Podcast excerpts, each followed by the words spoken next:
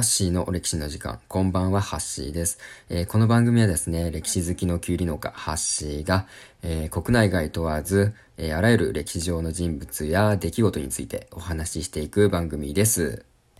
この番組を通してですね、少しでも歴史って面白い、もっと知りたい、そんな風に思ってもらえたら嬉しいです。今日はですね、ちょっと風邪をひいてしまって、ちょっと喉の調子があまりよろしくないんで、まあ、もしかしたらお聞き苦しいかもしれませんが、ご了承ください。では早速今日のテーマに行きたいと思います。今日はですね、えー、幕末に暗躍した人斬り、川上玄斎という人物についてお話ししていきたいと思います。えー、幕末にはですね、数多くの暗殺事件が起きていて、でその主な実行犯として恐れられていた四大人斬りと言われる人物たちがいたんですね。それは、え土佐の岡田伊蔵、薩摩の田中新兵衛、で、同じく薩摩の中村半次郎、そして今回紹介する熊本の川上玄斎の4人でした。なんとこの川上玄斎、あの、ルローニケンシンの主人公の日村謙信のモデルになった人物なんですね。えー、歴史を知らないという方でも、まあ、ルローニケンシンという作品なら知ってるよっていう方も多いと思います。えー、僕めちゃくちゃ好きな漫画の一つで、まあ、子供の頃によく見てましたね。まあ、小学校の頃によく見てたんですけど、まあ、掃除の時間とかにですね、竹ぼうきを持って、まあ、謙信の必殺技の真似とかよくしてましたね。実写映画の続編も、えー、決まっていてですね、未だに人気の衰えない作品なんですね。えー、そんな、えー、ルローニケンシンの主人公、日村謙信のモデルとなった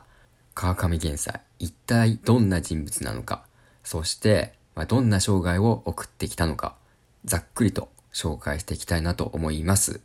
えー、まずですね、川上玄斎。1834年に熊本藩の細川家の下級武士として生まれました。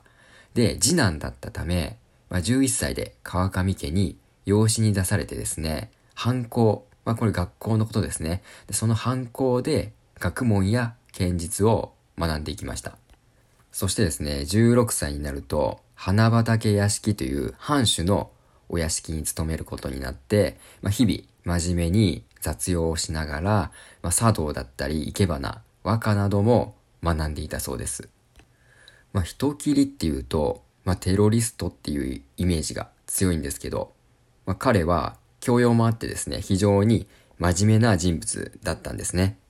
さらにですね、見学としての才能も素晴らしかったんで、まあ、徐々に頭角を出し始めて、えー、出世していきました。で、実はこの人、見た目も、まあ、身長が150センチと、だいぶ小柄で、まあ、一見女性にも見える容姿だったので、まあ、とても人斬りのイメージとは思えない人物でした。えー、実際ですね、市内を使った稽古では、いつも上から抑えられてしまって負けてばかりだったそうです。で、そこでですね、現在自分の短所を活かすために、画流で居合の技術を磨いて、低い姿勢から繰り出す独自の抜刀術、片手抜刀の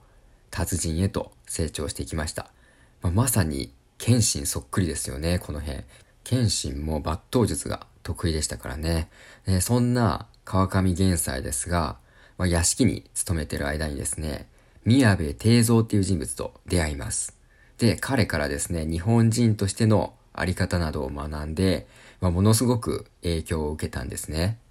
で、そんな時に、あのペリー来航の事件が起きます。で、これをきっかけに、現在はある思想にたどり着きました。それが、尊王攘夷なんですね。尊王攘夷とは、まあ、開国をしようとする幕府より、天皇を中心にして外国人を追い払おうという思想のことなんですね。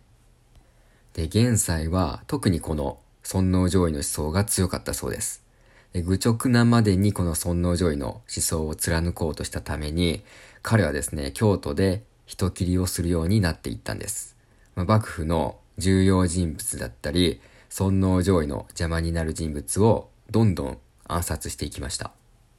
ここで一つ、あの、彼の真面目すぎるがゆえに、まあ、恐ろしいエピソードがあるんで紹介したいと思います。ある時、玄斎が仲間とお酒を飲んでたんですね。で、そこで、まあ、幕府の誰々が邪魔だなーっていう話をしてたんですよ。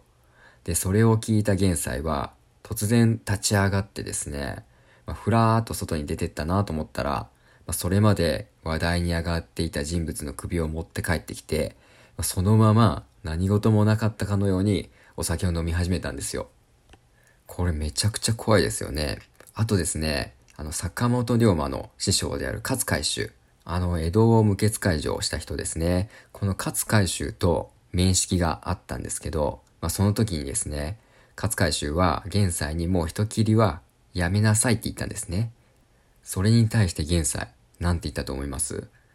あなたは自分の畑になったナスやウリがいい頃合いになったらちぎって漬物にするでしょう。あいつらはそれと同じなんです。あんな奴らは話し合っても無駄です。いくら切っても何とも思いませんよ。と、まあなかなかとんでもないことを言ったんですね。まあそれだけ目的のためなら、まあ冷静になれる人物だったんですね。